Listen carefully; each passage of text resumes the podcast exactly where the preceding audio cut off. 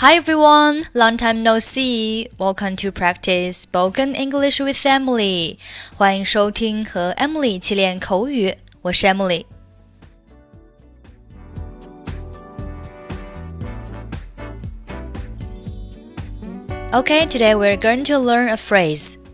Take something as collateral. Take something as collateral. Take something as collateral. Collateral, C O L L A T E R A L，名词，有担保物的意思。Take something as collateral，意思是把什么作为担保物。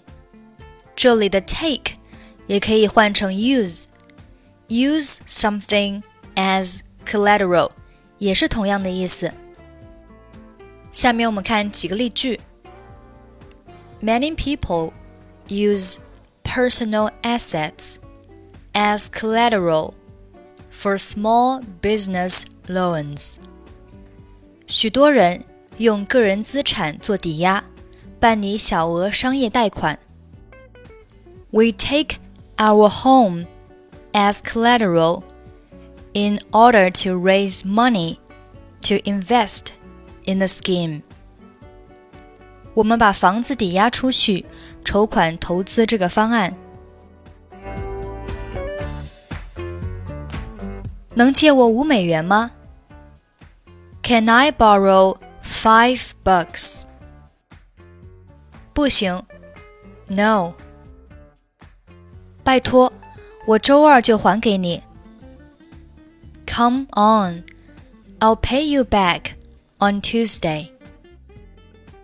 上次你借我钱，到现在还没有还。Last time I lent you money, you never paid me back. 我保证，我今天借你五美元，我下周一定会全部还给你。I promise, if you lend me $5 today. I will repay you in full next week. 好吧，我拿你的滑板鞋作为抵押品。Okay, but I'm taking your skateboard as collateral. 好吧，我不敢相信你竟然不信任我。Fine. I can't believe you don't trust me. 这个和个人无关，只是交易。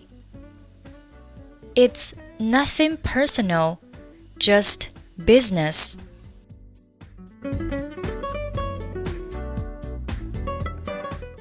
Can I borrow five bucks? No. Come on, I'll pay you back on Tuesday. Last time I lent you money, you never paid me back. I promise, if you lend me $5 today, I will repay you in full next week. Okay, but I'm taking your skateboard as collateral. Fine. I can't believe you don't trust me. It's nothing personal, just business. Okay, that's it for today. Thanks for listening. I'm Emily. I'll see you next week.